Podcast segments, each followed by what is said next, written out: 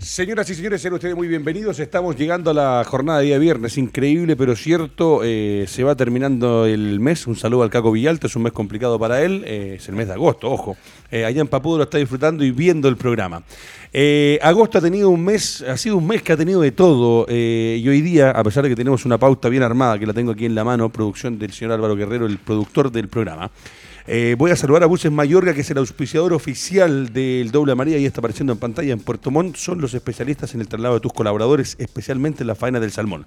Todo lo que es transporte privado, solamente con Buses Mayorga SPA, que en Puerto Montt te van a atender de la mejor manera con don Germán Mayorga, el dueño de la empresa y además hincha fanático del fútbol. No puedo no partir con el tema que sigue en boga, que lo hablamos el miércoles, que lo hablamos el lunes, Ayer salen varios noticiarios eh, la imagen de eh, lo que pasa con Sagredo y el hombre que está a cargo de impartir justicia. Las declaraciones de Jorge Osorio. Eh, habló Pablo Pozo también, que lo entrevistaron de un noticiario, el hermano de uno de nuestros compañeros, a don Pablo lo hemos tenido acá, que también fue uno de los que estuvo a cargo del tema del arbitraje.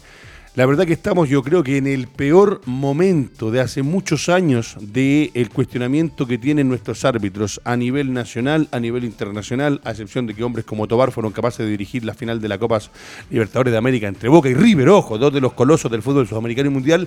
Pero necesito preguntarle al profesor Gilbert y partir con ustedes con este tema antes de meternos en lo que fue la Copa Chile, la clasificación de los equipos que ya están en la recta final. Vamos a hablar un poquito también de Copa Libertadores con la hegemonía brasileña que estuvo a punto de ser los cuatro. Eh, afortunadamente llegó un, equipo distinto de otro país. Pero después de las declaraciones, eh, lo que pasa con el chico Sagredo, eh, la forma de, que se acerca el árbitro, el principal del compromiso, le hace sonar el silbato. Yo alguna vez, jugando, entreteniéndome, he arbitrado partidos, sé cómo suena un pito y sé si se lo hace sonar en la oreja a una persona, la molestia no te va a causar nada, no creo que quede con un trauma acústico, pero la molestia. Es la actitud del árbitro la que a mí me sorprende. Entiendo que también llevan meses en pandemia, llevan meses de encierro, no sé cuál es la situación laboral de cada uno de los árbitros, porque ojo, los árbitros no viven solamente del arbitraje. La mayoría trabaja de lunes a viernes en una oficina, mucho de técnico y corbata, y el fin de semana se van a arbitrar, porque el arbitraje en Chile no es profesional. Profesor Gilbert, la palabra es suya porque me da eh, tengo una sensación, más bien dicho, eh, complicada con respecto a lo que estoy viendo en el arbitraje. Eh, por ahí hablan de las palabras que a los profes les molestan y la palabra que más les molesta hoy día es cuando le dicen que son un desastre. Y muchas veces en los partidos del fútbol chileno, los saludo también a Alejandro Cortés, son un desastre. Profesor Gilbert.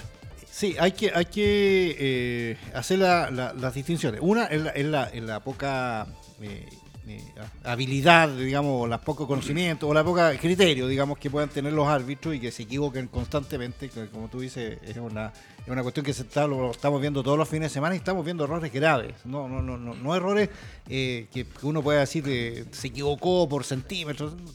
Y otra cosa que, y es un tema que, que es muy antiguo en el fútbol, que es esto de las relaciones que hay entre los jugadores y los árbitros en los partidos.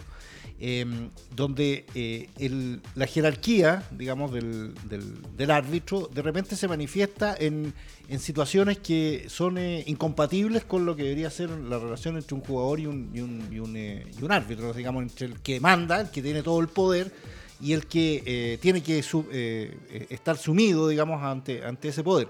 en el caso de, de los, de los, de los de los silbatazos y, que, se están eh, que, obviamente uno lo ve, el registro.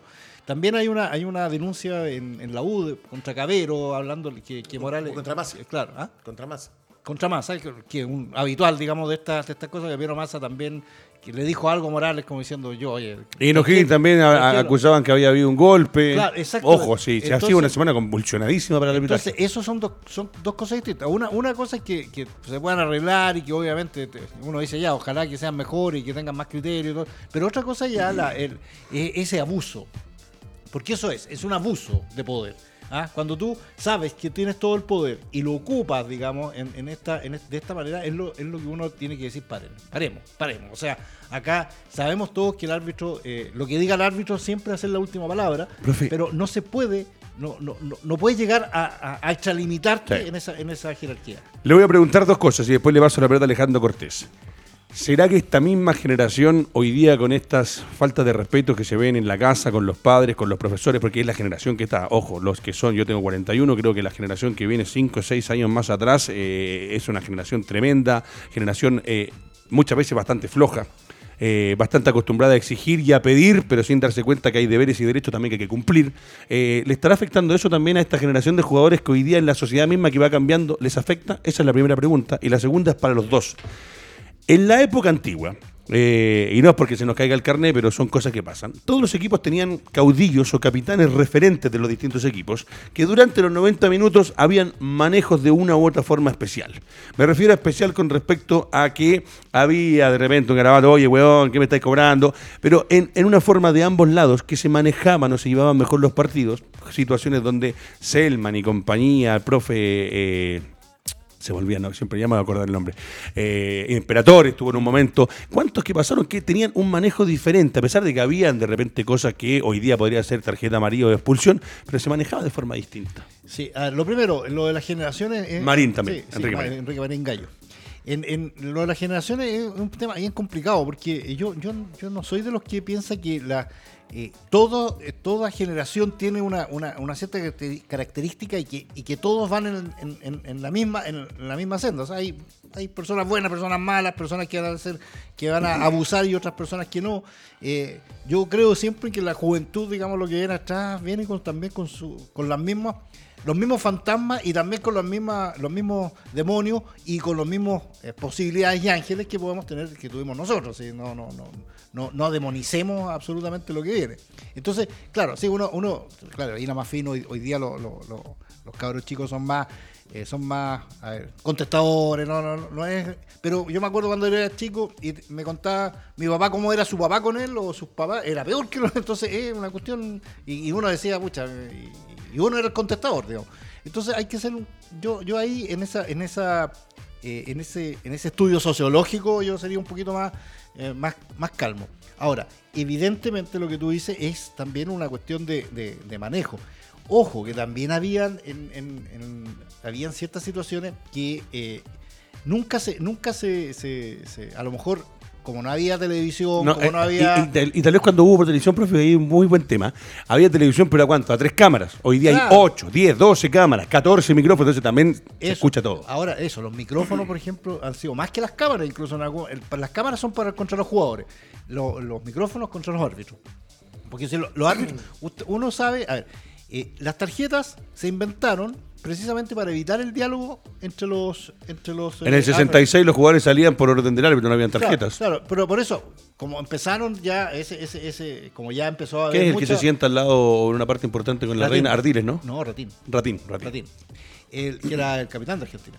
Y bueno, él, em, eh, como empezó a ver ese algo, entonces dijeron en la FIFA y en la International Board, dijimos, las tarjetas para eh, señal, para que ya se evite este. Advertencia una y la otra afuera. tanto el jugador como el público sabe lo que está diciendo el árbitro, no necesita el árbitro estar hablando tanto. Perfecto.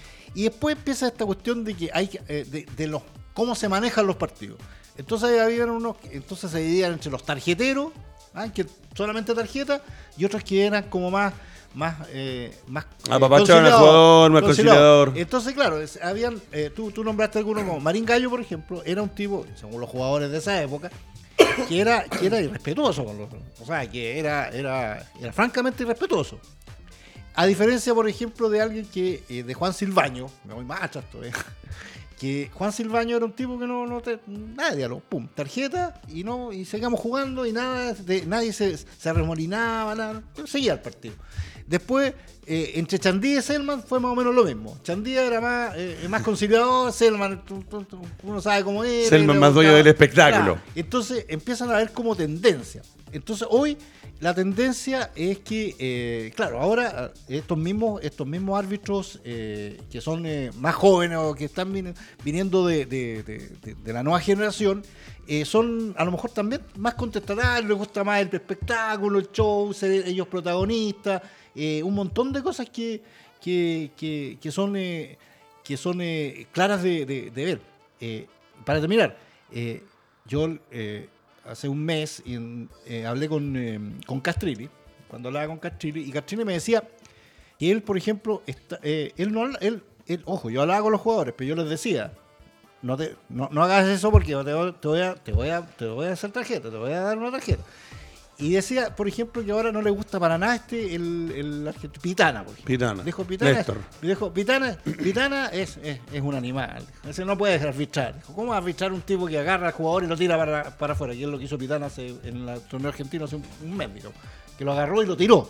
Dijo, eso no es, no, no es arbitrar, no, no, no, no. Entonces, ahí es donde nosotros vemos las modas, las tendencias. La Molina. La, la Molina. Tremendo. La Molina, la- te cuento una anécdota de la Molina rápida. Sí, por Me la contó el Guatón Vega. Por, eso Por favor.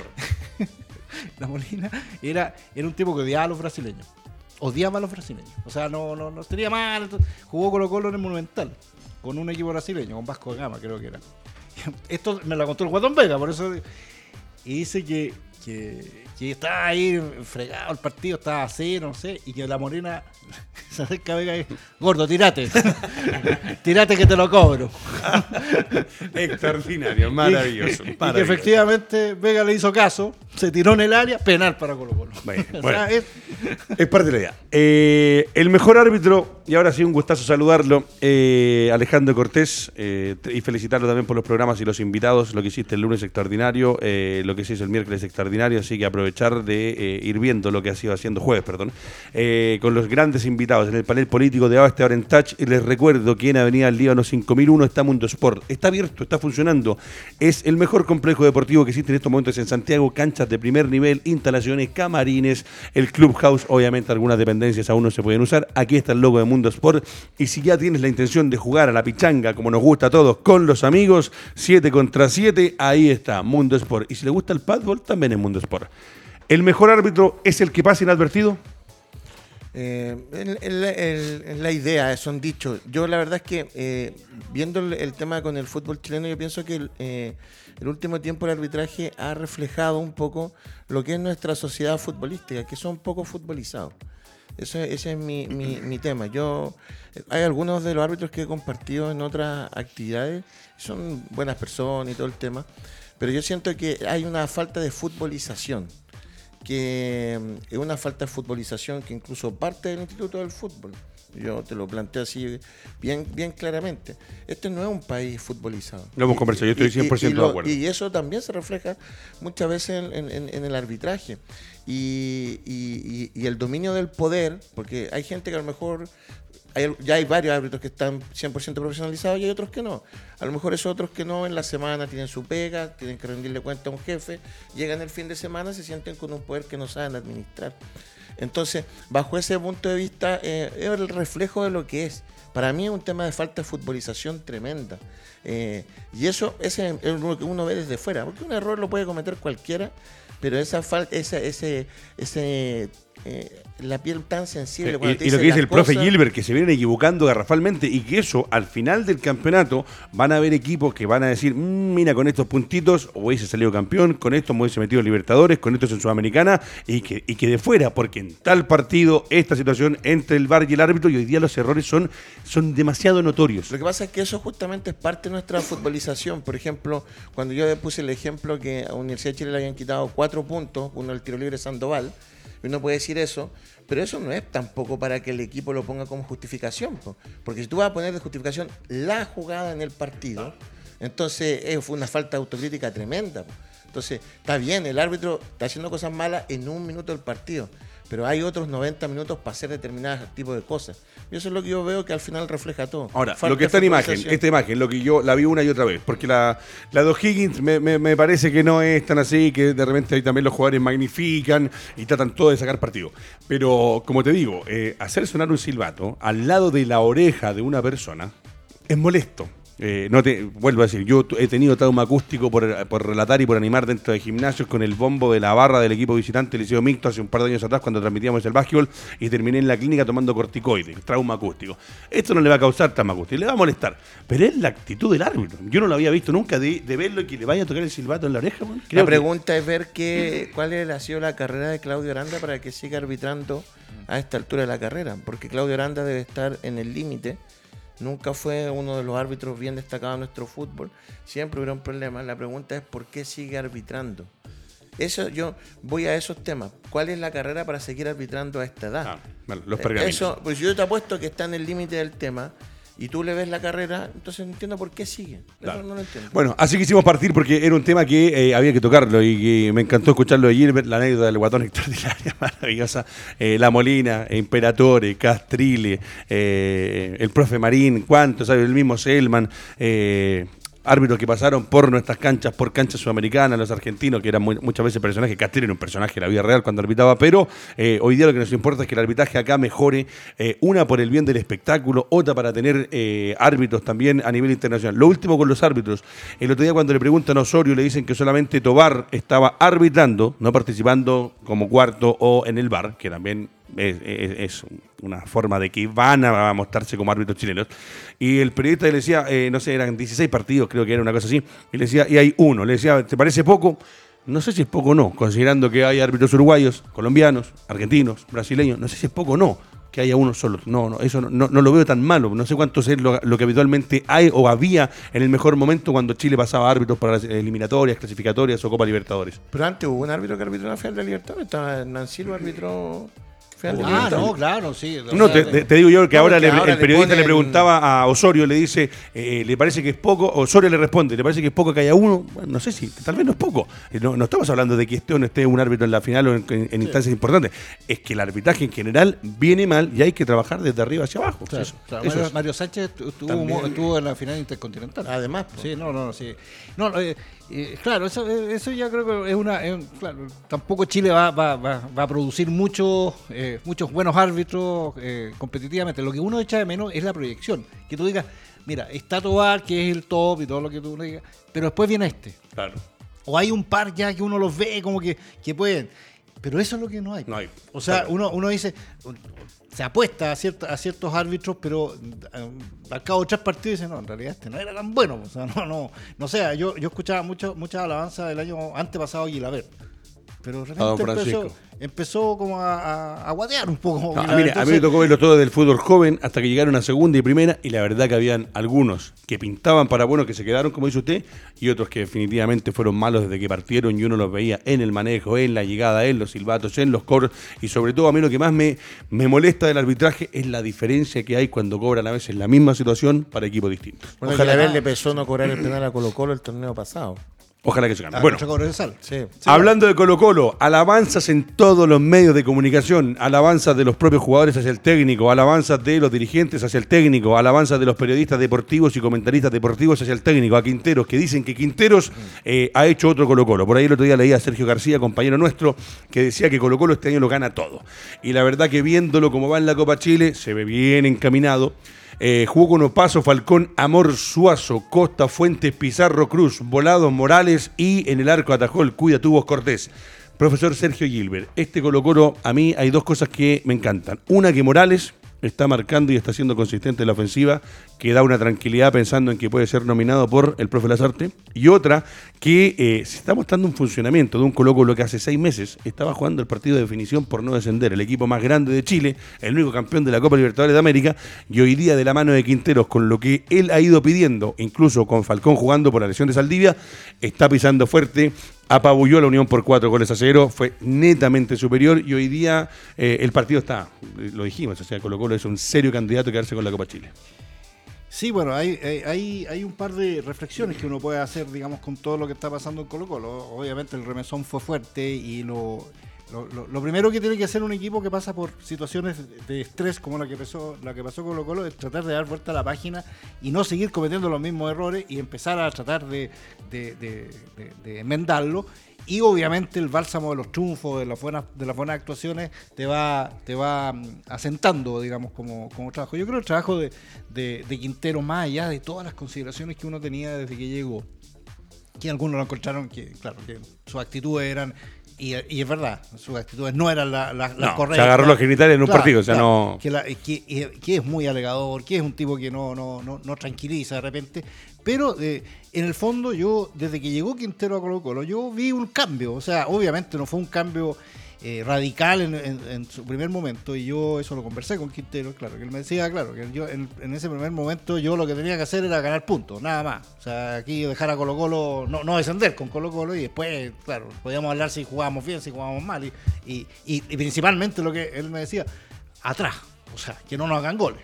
Después vamos a empezar a ver. Entonces, eh, y que hoy la situación es diametralmente distinta. Él me decía que él, está jugando con los goles lo, que él quiere que, que, juegue en su equipo. O sea, él ha podido hacer eso. Y por eso alega tanto que los jugadores que no le traen, que él dice porque son importantes para él. Entonces, ahí hay una, hay una, hay un, hay un mérito, digamos, de. Y sin Rodríguez. Y, bueno, pero él, él lo lamenta mucho. Por eso está, está midiendo otro. Eh, pero ojo, eh, eh, eh tú decías lo de Morales, por ejemplo, claro, Morales, pero eh, efectivamente Morales tiene una característica, pero que, que, es distinta a la, del jugador que él quiere, digamos, ¿ah? ojo con eso. O sea, él dice Morales sí, todo, y le dio, le, da, le da la titularidad y todo, le da el apoyo, pero él piensa que necesita un jugador distinto a Morales, no un jugador que sea saque a Morales. Entonces ahí es una discusión entretenida sobre lo que quiere. Ahora, Ahora pone un 9. ¿A Morales dónde lo pone? Se va a jugar con un 9. Es que es, la, es, la, es, la, típica pregunta que uno se hace. Sacamos a Morales del centro, lo corremos hacia la izquierda y no va a rendir lo mismo. Y vamos a decir, mmm, es que no Morales. Pero, viejo, si lo sacaste. Es que, a lo mejor, es que a lo mejor va a tener a. ojo como jugó Colo Colo con dos arriba. Sí, ahora sí. a mí me gusta así. Ya, pues entonces ahí tú buscas a Morales, o sea, a Volados, donde lo, lo deja, a lo mejor existe la posibilidad. Si no, no, no es que. Claro, de repente va a tener que salir uno y entrar otro. Es lo mismo que decía eh, claro, eh, está, está, pero quiere traer otro central, quiere traer otro central y de repente va a tener muchos centrales. Eh, claro, para él la decisión es Saldivia Amor. Pero va a haber partido en que va a tener, va a necesitar a Falcón. Y se lesiona Saldivia. Y por, claro, porque además Saldivia se lesiona cada cierto, tiempo, porque esa cuestión también hay que considerarla. ¿ah? Entonces, ahí es donde uno dice, bueno, el entrenador tiene, tiene ideas, digamos, de que en este partido voy a necesitar este, o, yo necesito esta, esta, esta, dupla, después necesito esta otra, o para en un momento del partido esto. Entonces, esa es pega de él ya. Entonces, no, nosotros lo reducimos aquí. Ah, no, es que va a llegar y va a sacar a, a no sé eh, o no, ¿por qué mantuvo a César Fuente eh, si tenía a Pizarro? ¿Cómo no se dio cuenta antes? Bueno, ahora juegan Fuente y Pizarro. De repente Fuente sale y de repente sale Pizarro. Sale menos Pizarro ahora que Fuente. Eh, porque el entrenador es el que toma esa decisión. Entonces hay que, hay que ir considerando todas esas situaciones. A mí, para terminar, lo, lo que me gustó, lo que me gusta de, de, lo que vi el otro día es que es que el funcionamiento, si eso yo, yo, yo, yo digo que eso es lo, importante. Hay jugadores que han subido su nivel, evidentemente. Costa está jugando muy bien. De hecho, es más, algunos en, Perú se entusiasman con lo que está haciendo Costa. la gente lo ve jugar y dicen, este jugador, comparado con lo que había hecho en un momento. Sí, pero hay mucho colocolino que no, no, no le, gusta, Costa. No, no, que Costa no, que no, que se pierde goles. Sí, se pierde muchos goles. Eh, pero está pero está ha sido importante para el siempre equipo. hace siempre hace un pase un pase criterioso. La función invisible. Claro, hace un pase tiene buena lectura de juego. Lo que pasa es que si las metiera todas adentro hiciera todas las está en Europa. claro no está en Chile pues, entonces eh, y lo eh, y el funcionamiento se vio incluso en este en este en esta en esta situación de, de Quintero de que en el segundo tiempo tenía prácticamente la mitad del equipo eran juveniles. Sí. O sea, uno puede decir, claro, iba ganando, pero hay que poner los juveniles. Mira, y con respecto a eso, Alejandro, una de las cosas más llamativas. Una, eh, lo dijiste tú el otro día, eh, no sé si fue el miércoles o el lunes, que dijiste que no sabías para qué estaba la Unión, si para pelear entre los ocho de arriba o para pelear entre los ocho de abajo. Ojo, este es un torneo paralelo, es un torneo que se juega eh, por otros objetivos, no es el torneo nacional, es la Copa Chile, pero se vio una Unión Española superada por Colo Colo en todas las líneas, en todas las líneas. La Unión formó con Pinto en el arco, ojo, Pinto para mí tuvo su época, una muy buena época, todavía es un hombre con experiencia, referente, pero Sánchez es mucho más que Pinto hoy día. Eh, tuvo la titularidad junto a la Arena, junto a Villagra, junto a Babé, junto a Jorquera, Chumacero, Méndez, eh, Núñez Estrada, Navarrete, Yañez y Palacios. Este Colo Colo, como dice el profe, con juveniles en el segundo tiempo, que lo que más le alaban a Quinteros hoy día es que está metiendo a los chicos y parece que lo que se está trabajando en la semana hace que los más chicos entren al equipo titular y agarran la manija a la primera. Saben a lo que está jugando Colo Colo. Sacas a uno, metes a otro y no cambia mucho el funcionamiento de Colo Colo y tiene variantes que le pasaron por arriba a la Unión. Eh, Sergio plantea eh, un tema fundamental, había que ponerlo. Eso quiere decir que no es tan malo como se trabaja de repente en las divisiones menores y hay que poner a los jugadores de acuerdo a que estén las políticas deportivas. Y de hecho, de hecho me costó eso una pelea con, Fernando, que lo echamos de menos acá, por el partido de Ñublense, cuando yo le dije que los jugadores de Colo Colo estaban para jugar otro tipo de partido y lo han ido demostrando mm. después que pasando el tiempo. Entonces, claro, lo que pasa es que en este partido fueron puros juveniles. O casi puros juveniles. Y hubieron jugadores que con la banca que hoy día son titulares. Como Cruz, y aparte que el resultado fue 4-1, 50, también Por eso digo que en el fondo, a, la larga, eh, hay mucha mitología en nuestro fútbol. Decir que no hay fútbol eh, que se trabaja mal, hay que ver por qué no juegan. Si el Claro. tema es poner los jugadores. El tema es ponerlo ahora. Y ahí viene también nuestra falta de, de- de- de- de ser futbolizado. ¿Por qué es obligatorio tener que poner un sub-20? O un sub-21 No, ahora. para mí no, no debería ser obligatorio. Entonces- debería ser que el jugador de sub-20, sub-18, sub-16, Maradona debutó con 15 años, viejo el Vichy Bori también, creo que Pelé también debuta con 15 años, entonces eh, no hay edades, a mí no, eso que te autoimpongan para mí no O existe. sea, Alexis Sánchez. el técnico tiene que ver quién es el, mo- en el momento en que el jugador de, de menor edad está en condiciones. Tiene 17, juegue, 20, juegue. Uy, en tu política deportiva, tú le puedes ser entrenador, usted tiene que saber ponerme dos o tres jugadores que es con lo que yo voy a vivir, tratando de vender, o por último, rondándome una compra. Entonces, eso es lo importante. Políticas deportivas ante el tema. Lo de Colo Colo, usted lo dijo desde, desde enero que venía un cambio potente y lo iba demostrando en la cancha. Es un equipo muy fuerte.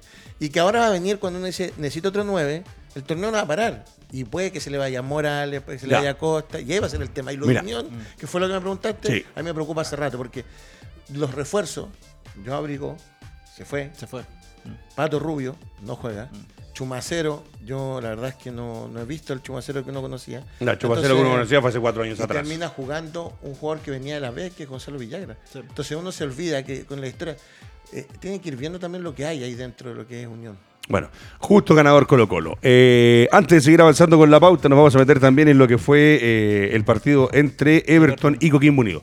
Pero Alejandro tocó un temazo que ha salido también en todos los medios de la prensa escrita, digital, se ha hablado en los noticiarios. Va a seguir el fútbol. Viene una fecha triple. Tenemos Brasil, Ecuador, Colombia. ¿Ese es el orden? Brasil, Ecuador, Colombia. Es. Brasil, Ecuador, Colombia. Y hay varios que hablan con respecto a lo que le puede perjudicar a la Católica, a lo que le puede perjudicar a Colo Colo, porque Alejandro dice el campeonato se va a seguir jugando, eso ya está confirmado. Lo que significa que en esta fecha triple el técnico de la selección nacional va a poder citar y llamar jugadores de los equipos que están disputando el campeonato, que no se va a detener, y que eso a la larga y a la postre le puede significar la merma a estos equipos, y obviamente me imagino que hay un compromiso de cederlos, que en otros momentos han habido problemazos a nivel de dirigentes con los representantes de la NFP por pasar o no pasar los jugadores. ¿Cómo lo ve eso en este momento? ¿Es por la pandemia que estamos obligados o que los equipos van a estar obligados a hacer eso? Mientras tanto, le pido a Maxi que me haga un repaso con todos los auspiciadores que están presentes en el Doble María. Y ojo, Cables Pro, que estamos eh, a punto de inaugurar nuestro segundo estudio, que va a salir al aire la próxima semana. Y toda la vestimenta que tiene este nuevo estudio para podcast, ahí está. Si quieres comprar, adquirir lo que sea, si eres DJ, tienes un estudio, tienes un medio de comunicación necesitas la parte para conectividad, Cables Pro es el lugar. Profesor Gilbert. Sí, eh, en esta, es interesante porque eh, eh, antes, antes, digamos, en lo- cuando, cuando no había jugadores, eh, cuando las selecciones eh, se, se formaban con, eh, con sola- casi exclusivamente con jugadores locales, la situación era muy clara. Tenían que prestar los jugadores y el campeonato se tenía que parar, por una cuestión lógica. Lo que pasa hoy es que es que eh, El calendario está apretado. el calendario sí, está el eh, pero, pero la, la mayoría de los jugadores que va a citar eh, eh, Lazarte y cualquier seleccionador van a venir de afuera. Entonces, vienen, ¿quiénes van a ser los chilenos? Chilenos en Chile. Claro. Que van a, y ahí entonces empieza, va a empezar la negociación. O sea, se negocia esto.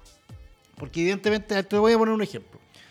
A ver. Le saca tres a la Católica, no, tres no, a Colo Colo. Pero claro, no, pero, pero por ejemplo te va a decir, eh, Lazarte va a decir, "Min, ya, yo quiero los arqueros míos van a ser eh, el titular es Bravo, Sí, perfecto. Arias, segundo. y el Cortés. ya, y el tercero.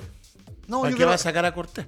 entonces, claro, entonces Colo Colo le va a decir, profe, usted me va a sacar, ya, perfecto. Usted se, se quiere llevar a, a Morales, que es mi goleador y todo, no me va a llevar a Cortés y a Morales.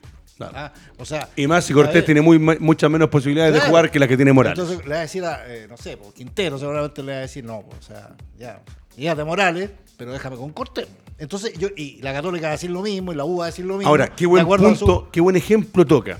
Porque yo fuese Quinteros y me dicen, llévate a Cortés o llévate a Morales, y no sé a quién prefiero. Yo creo que prefiero que me saquen a Cortés que a Morales en este momento.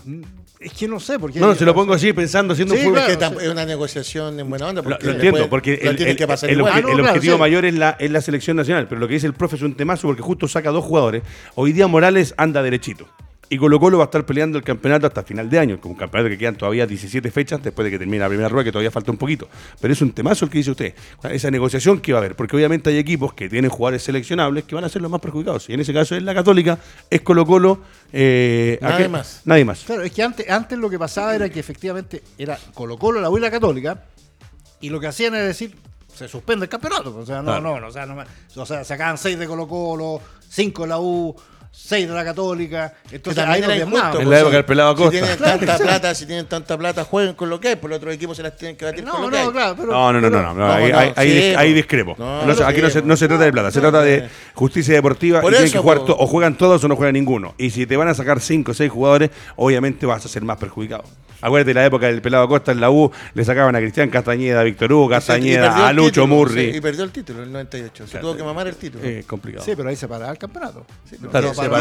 Por eso le digo que No, ah, lo que pasa es que, eh, lo- es que hay otra cosa, que está la posibilidad de que se lesionen, en- ni siquiera en, la- en los partidos, los entrenamientos, que son más fuertes, no sé, un montón de... Por eso digo, yo no digo que esté bueno, esté, esté bien o mal, yo digo que la situación se maneja, se tiene que manejar así, o se maneja más bien así, porque tiene que haber una negociación. O sea, no, porque, eh, eh, no sé, pues a ver... eh, Aparte, según los según los estatutos- Morales, ¿Ah? Gil y Morales son los que pueden estar. No, si es fecha fija, te los tienen que pasar sí o sí. Sí, no, no, no, eso, eso, eso no, eh, no, no, no hay negocio, no hay, ahí no hay Es negociación. una posible. negociación condicionada. Claro, es por abajo, es, por- es decir, oye, ¿sabéis que hagamos esto bien? Pues, o sea, no, ya, tú querías, yo me imagino a, a mi- mirá, le dice, yo a Cortés lo, lo pongo incluso en los pa- partidos amistosos, o sea, no, eh, No. Los, los chicos que tengo, Fierro y, y Carabalí, los tengo ahí, pero eh, yo a Morales dijo, "La, yo ahí me puedo mover volados, pongo a, no sé, a, a, a, a Costa lo pongo un poquito más arriba, no sé, por ahí. Tiene- la tiene- wea- tiene A como la Católica tampoco le podía sacar a No puede poner a Zanahoria- Parragués. A Zanahoria Pérez para que fuese el tercer arquero, que le tremenda escoba. Claro. le- sacan a Pollera a Zanahoria Pérez para ser el tercer arquero Claro. de la. Claro, y eso, es por eso, porque te dice, claro, se- pero se lesiona, claro, pero si Bravo, eh, eh, en condiciones normales, Bravo va a jugar los tres partidos. Si se lesionaron o lo expulsaran, que la, la posibilidad, va a subir áreas, pues, o sea, y entonces el que va a estar en la banca, claro, la posi- hay una posibilidad cierta de que sea el tercer arquero. Sí. eh, Son mínimas, pero han pasado. Sí, claro, pero, pero ahí donde uno empieza a jugar con las estadísticas. ¿Qué diría Ponce si le sacan a Zacarías López? Claro, claro. No, por eso, tercer por, por- arquero. por eso te digo, en el fondo lo que dice el profe es complicado porque eh, entendiéndolo desde el punto de vista de cada equipo, ahora entendiendo que el, el bien final es la selección y es el Mundial de Qatar, eso es lo que todos queremos y donde todos queremos pensar. Eh, son tres fechas, son tres partidos seguidos y obviamente tiene que estar lo mejor de la selección. Pero buen tema el que toca el profesor Gilbert porque eh, veo que el hecho de tener jugadores en la selección se potencian, se lucen, se muestran, puede ser una unidad de negocio muy buena, pero eh, la parte deportiva y competitiva para Colo Colo hoy día, como anda jugando Colo Colo y lo que dice el profe, y anda que por ahí, ¿qué ha pasado? Ojo, han venido jugadores, no, ¿qui- ¿quién fue uno que vino una vez? ¿No fue Sánchez? Que hubo un problemazo. ¿Con quién fue que vino una vez a jugar y que estaba medio lesionado y se terminó de lesionar acá y que después pelearon los cuerpos médicos en la época de San Paolo, ¿no fue? ¿Se acuerdan, no?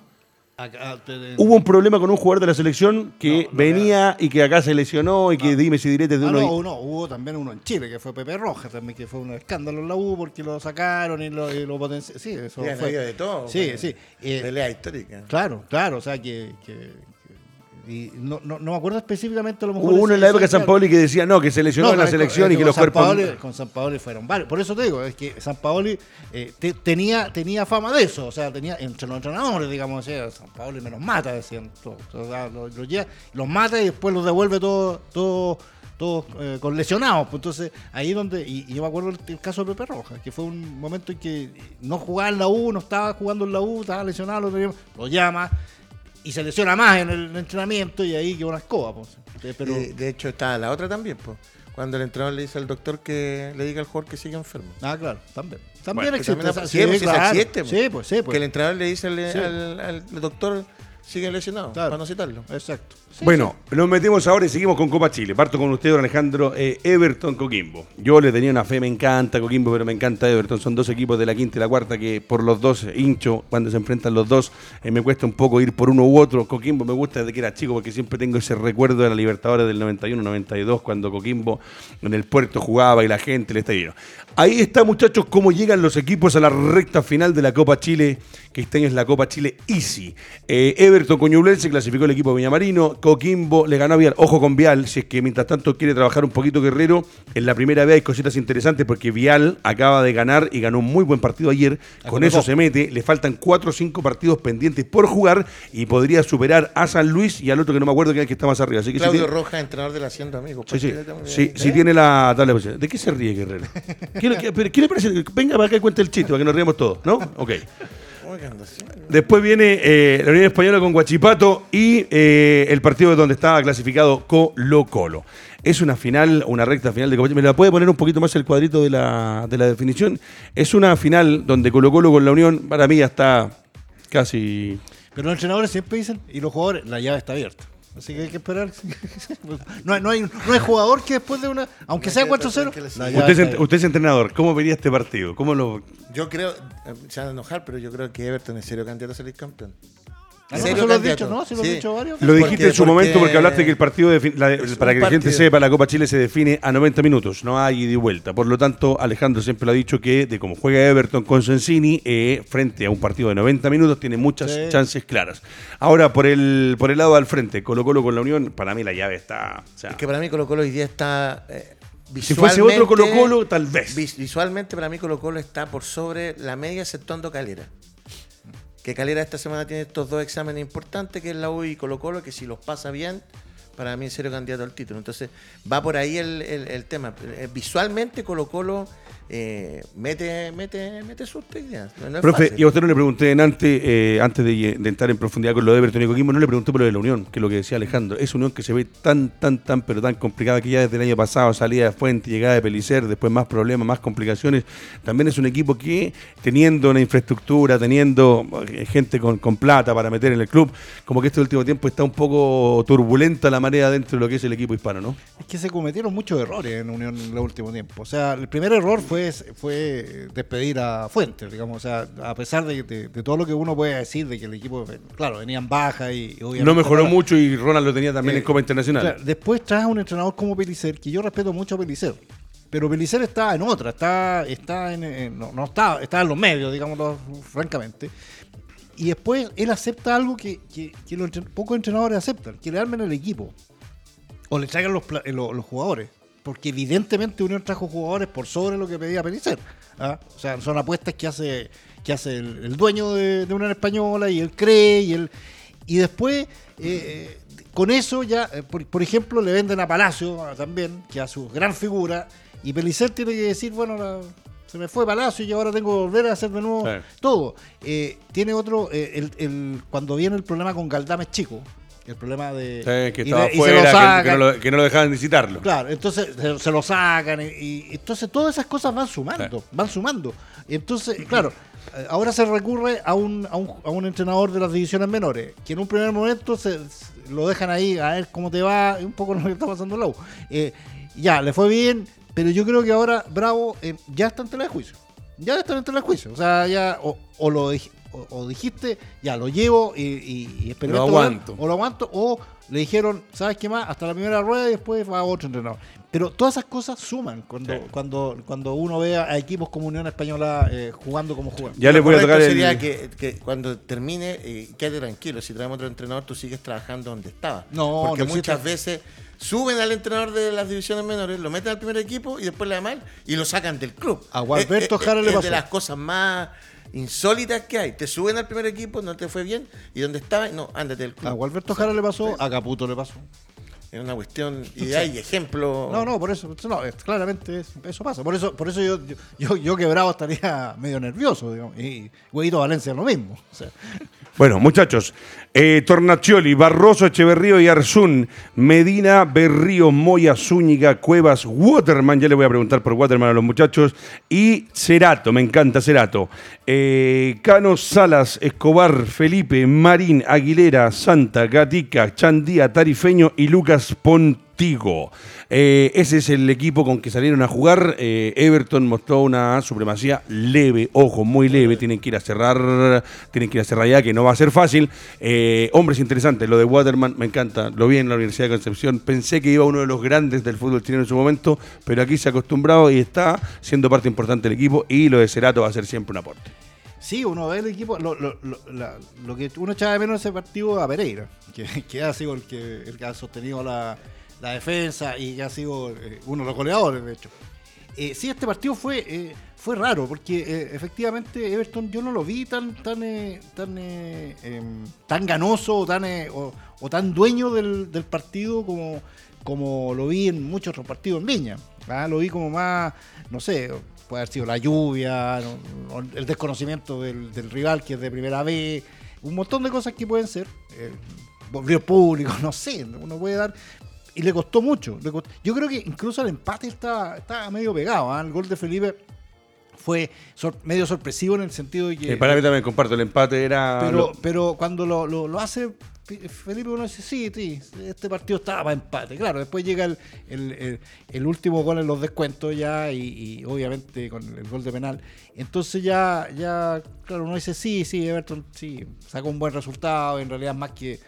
Pero quedó ahí. Ahora, eh, sí quiero, quiero eh, dejar como, como constancia también el tema de, de, de Waterman con Cano, eh, que es como bien ochentero. Sí, esa- esa- muy ochentero. porque eso- fue todo el partido. Sí, todo el partido. Uno ve las imágenes y fue todo el partido. Yo sé que si estuviera nuestro amigo Fernando Astengo acá diría, no, porque eso es parte del fútbol y que todo, porque él cree, o sea, él, él- él siente que, que es así, pero es molesto, es, eh, claro, porque eh, se, levant- se levantaba con la pelota Cano y le, le- le decía algo, Waterman pasaba al lado y le decía la otra cosa, claro, hace el gol Waterman y se y Mire, lo yo pasa creo al lado que, pa- es más, pa- cuando usted dice ochentero, yo creo que hace mucho tiempo, no sé si de los 80, creo que- que un poco menos, pero entiendo el, el concepto Sí, del sí. profe. Eh, ¿Hace cuánto tiempo que no veíamos un- una situación así dentro de la cancha, que fue permanente y el dime direte? Yo no le voy a repetir lo que se decían, pero alguna vez también jugué a la pelota y sé lo que uno se dice, eh, el tal por cual, fue, pero eh, fue durante todo el partido. ¿Hace? Cano, Cano tuvo problemas con Valdivia en un partido con Sí, también. claro, sí, pues, sí, fuerte, sí. fuerte. Eh, quería decir algo que tú Ahora, tocaste- perdón, eso también es de cosas de estos arqueros que a veces te tratan de sacar del partido y a veces funciona y a veces no. Sí. Quería eh, tomarme una licencia, un, Por un favor. minuto, sobre algo que dijiste de las generaciones.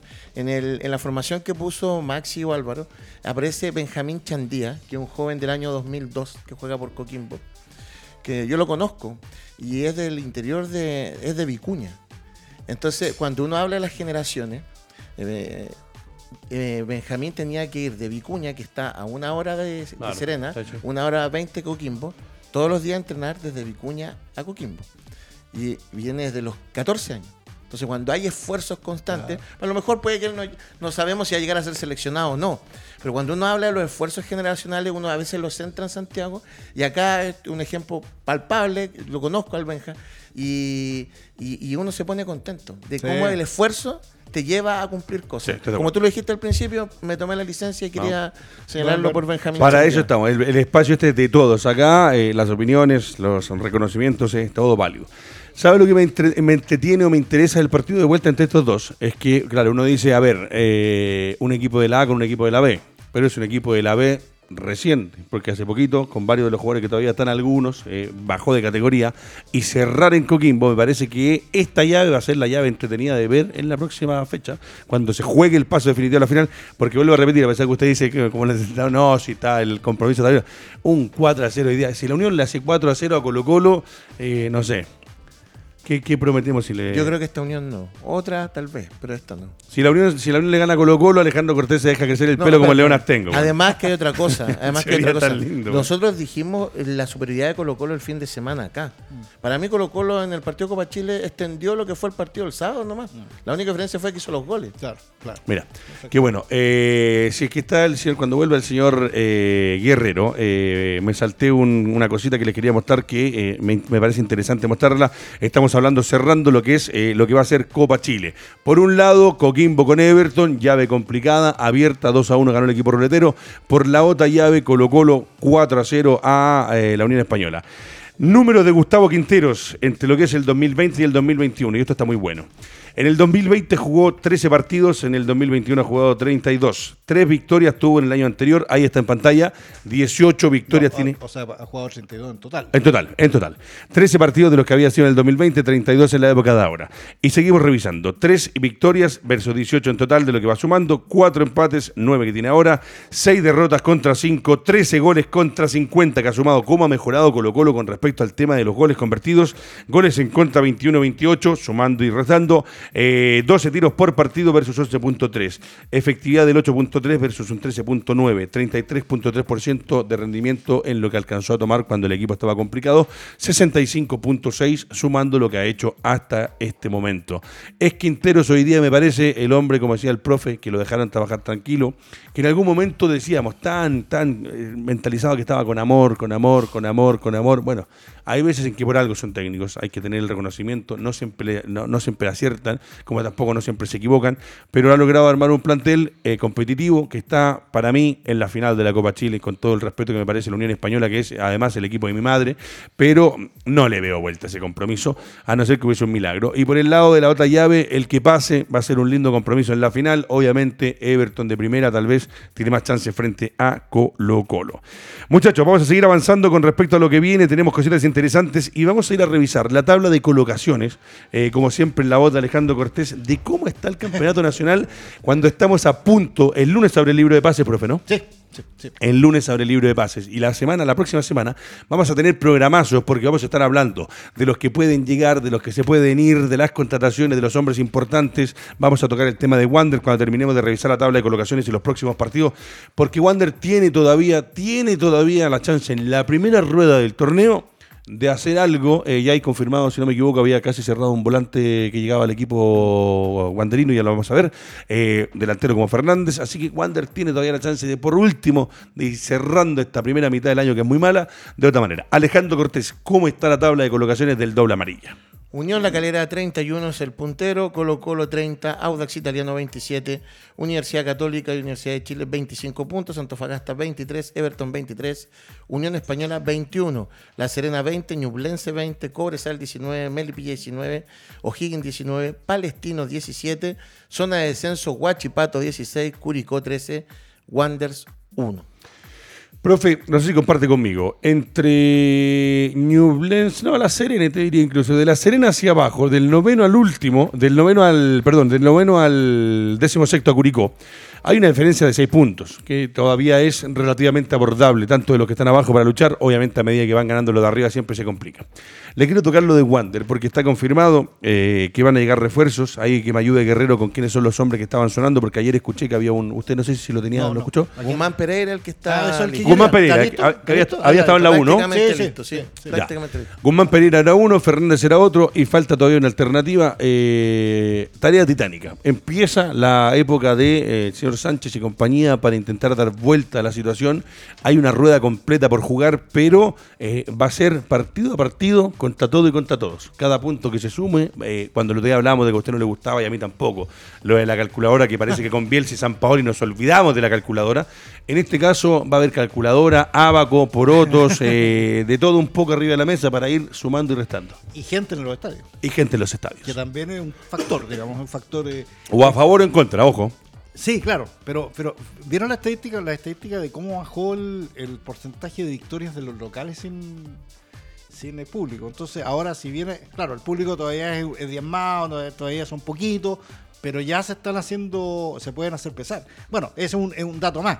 No, evidentemente, Wander, tú, por lo que por, por el lado que lo veas, está complicado. O sea, no, no, no hay, no hay que, no hay que ser muy mago para, para establecer que va, sí, va a estar hasta el final, digamos, eh, angustiado. No, no, no, no se va a salvar como en la mitad del- de la segunda rueda, sino que siempre va a estar angustiado porque no solamente tiene que eh, fortalecerse eh, y empezar a que esa fortaleza futbolística se note después en los puntos, sino que además entrar en esta dinámica de que pierda punto del otro, de que, de que estos son, entre comillas, partidos seis puntos, ganarle a los reales directos, un montón de cosas que, que empiezan a, a, a ser importantes. Eh, no está muerto quien pelea, dicen. O sea, ese, es el, el- el, digamos... Hasta que ser- termine, hasta que suene el silbato. Claro, y, y- y obviamente eh, las esperanzas están puestas, eh, curiosamente ahora no en los refuerzos, sino que en el que compró el, el club, que es Reinaldo Sánchez.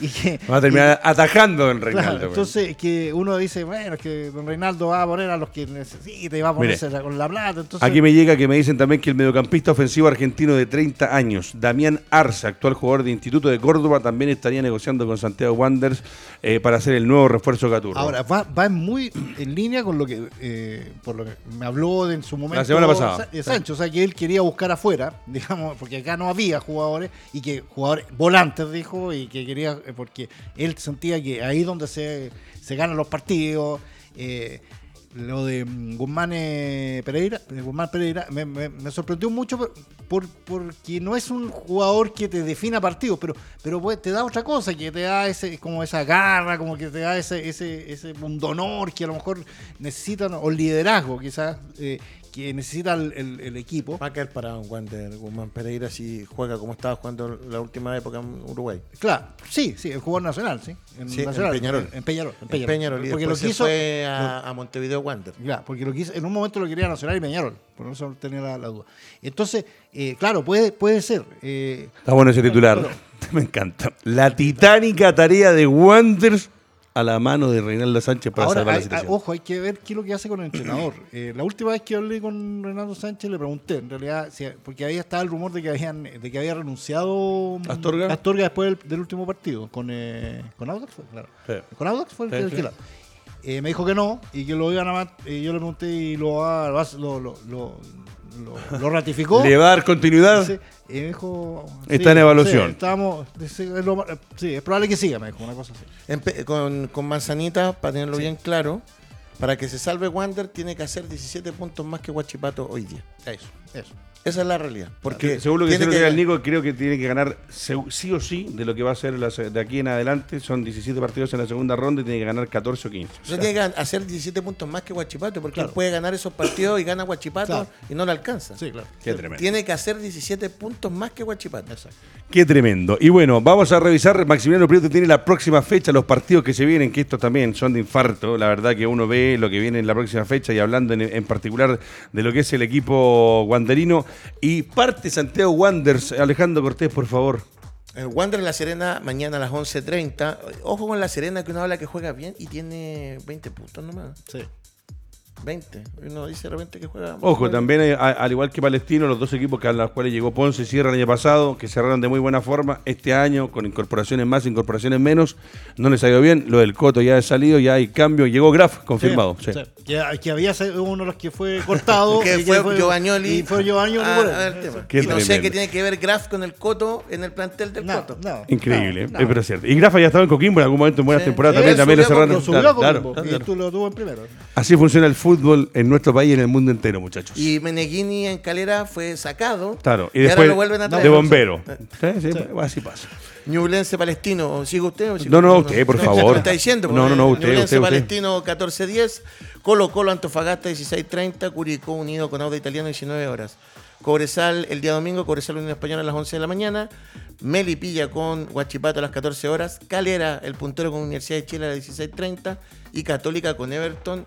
No me lo saque de pantalla todavía. Mira, ahí lo que decías tú recién, lo que decía el profesor Gilbert.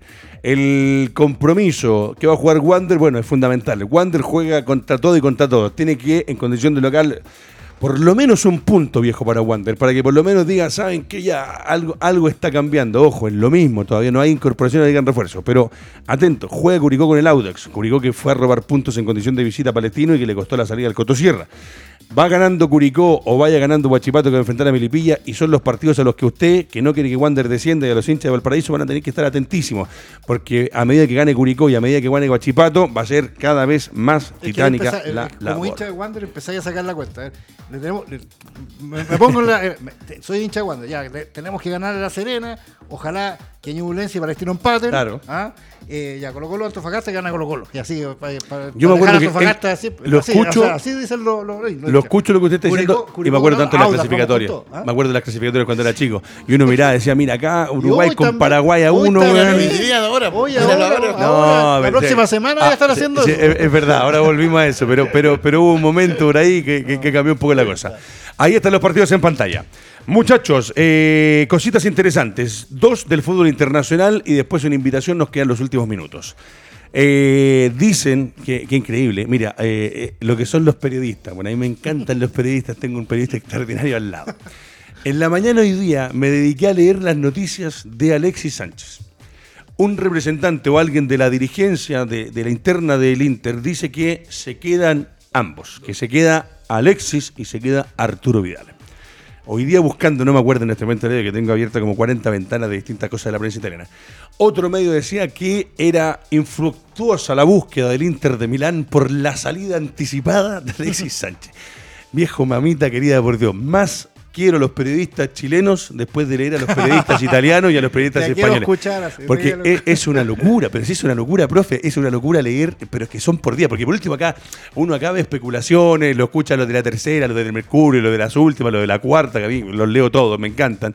Eh, leo siempre la tercera y, y la cuarta también me divierte mucho, pero las especulaciones son a un nivel que hay que tener cuero de chancho para poder estar tranquilo. Lo concreto, según lo que se dice, es que ambos se quedarían y que este mismo señor, que no me acuerdo el apellido del fútbol italiano, del Inter, dice que solamente Alexis va a haber que darle un poco más de tiempo, para darle un poco más de paciencia para que se recupere y pueda seguir siendo importante. Y súmale ahora que, que se dice que Medel se queda en, en España. También después, de que, después de que todo, de que siempre lo cortaron. Mire, esa sí se la tengo a mano. Dicen que Sinisa Mihailovic, el técnico, dicen que él eh, reafirma que es un hombre importante dentro del Boloña, por lo tanto se estaría quedando. Y si no, el equipo del Elche o el Eibar, el Elche o el Eibar, el Elche, el Elche, donde acaba de llegar Rocco del fútbol turco, que el Rocco con Medel tienen el mismo representante, podría ser que Medel también tuviese una chance más antes de su retorno a Sudamérica, o jugar una temporada más en Italia, o hacer una pasadita de vuelta por España, el Elche un equipo de inferior categoría, pero eh, haya las lucas mandan. Son parte, es parte del, show del negocio allá. O sea, esto, esto genera cosas allá.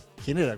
Y esta cuestión se resuelve siempre por plata. Si se resuelve quién llega, sin que si te conviene, si no te conviene, un montón de cosas. Y nosotros estamos acá, claro, nuestro, nuestro titular, los titulares son que la Católica y Colo Colo están peleando a Fabián Orellana. O sea, esa es la, la- la diferencia, digamos, de, de porque Oye, por ahí leí alguno que hablaba que jugadores Porque- de jerarquía, ojo, hay que tener... eh, No, no, por eso te digo que, que, que nosotros este mercado así, pues, o sea, Así es. compara- comparado con ese, eh, no, no, no puedes, pero es parte de lo que le Sí, gusta a la gente, parte. le gusta, Ahora- le gusta de- de- del show, digamos. O sea, futbolísticamente en el Inter yo pienso que el que quieren sacarse es Vidal, no a Sánchez, Sí. porque Sánchez... Sí, en el medio terreno tiene más. Exactamente. Sí, claro. sí. ¿Cuánto me queda, Maximiliano? Ahora sí, me quedan dos minutos. Eh, para que usted se dé cuenta que no solamente son los nacionales, eh, hombres como Shakiri, Origi, Bernardo Silva, William, Bellerín, James o James, como lo dicen los colombianos, eh, Embelé, Barclay, están hoy día sin ofertas, sin ofertas, y con los clubes que lo único que quieren es sacárselos de Icardi. encima. Eh, ¿Perdón, In? Y Cardi también, porque con la llegada bueno, de, de Icardi, Messi Icardi. lo tienen que sacar ahora. Y eso pasa ya. Pero eh, lo último, yo le voy a preguntar a Alejandro Cortés. nomás. Jugó en, Deportes Concepción, si no me equivoco, Libertadores por Deportes Concepción. Jugó por la Universidad Católica. Era Crespo, jugaba de nueve.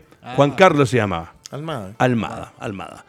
Eh, hoy día, eh, como todos los viernes, eh, Juan Carlos Vélez, un amigo personal y parte de Radio Touch, va a estar conversando en esto que es el jugador número 12 con un crack de la Universidad Católica. A partir de las 19.30 horas por Radio Touch, mi compadre personal Vélez va a estar ahí con Rodrigo D'Amico también, conversando con uno que yo tengo recuerdos extraordinarios de lo que hizo, como le decía recién, por Deportes Concepción. Y si no me equivoco, y el profe me puede corregir, creo que juega la Libertadores o no con Concepción. ¿Habrá, habrá no, alcanzado? claro, pues la dupla, la dupla ahí era Almada con eh, ay, con el que se fue a Colo Colo después. Ah, y me acuerdo Con y me acuerdo que había un partido que jugaron contra unos colombianos que había una neblina en Sí. este Roa que apareció un gol que nadie se dio cuenta que había sido gol tremendo. So, pasaron a la Y segunda ojo, fase. ojo Pasaron a la segunda cómo- Y fase. acuérdense cómo clasificaron a Libertadores, porque jugaron Una la liguilla final, sí. Ellos jugaron el primer partido y se tuvieron que quedar a esperar que pasaran el otro que empató Católica. Exacto. Sí, señor. Bueno, hay un poquito de historia. Así que hoy día imperdible Juan Carlos Almada, jugador número 12, con mi compadre Vélez, conversando, dialogando de fútbol.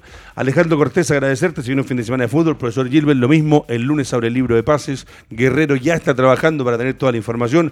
Atrás de los controles, Maximiliano Prieto, el número uno, el director de Radio Touch. Álvaro Guerrero también. Y un saludo a todos ustedes. Y ojo, a preocuparse, viejo, porque en el mundo entero la variante Delta está perjudicando y está trayendo, haciendo estragos. A seguir cuidándose, recuerde, distanciamiento. Se abrieron los restaurantes, los bares, pero si no lo necesita, no vaya, comparta con la familia que de repente es mejor y se pasa mejor también. Hasta la próxima, será hasta el lunes.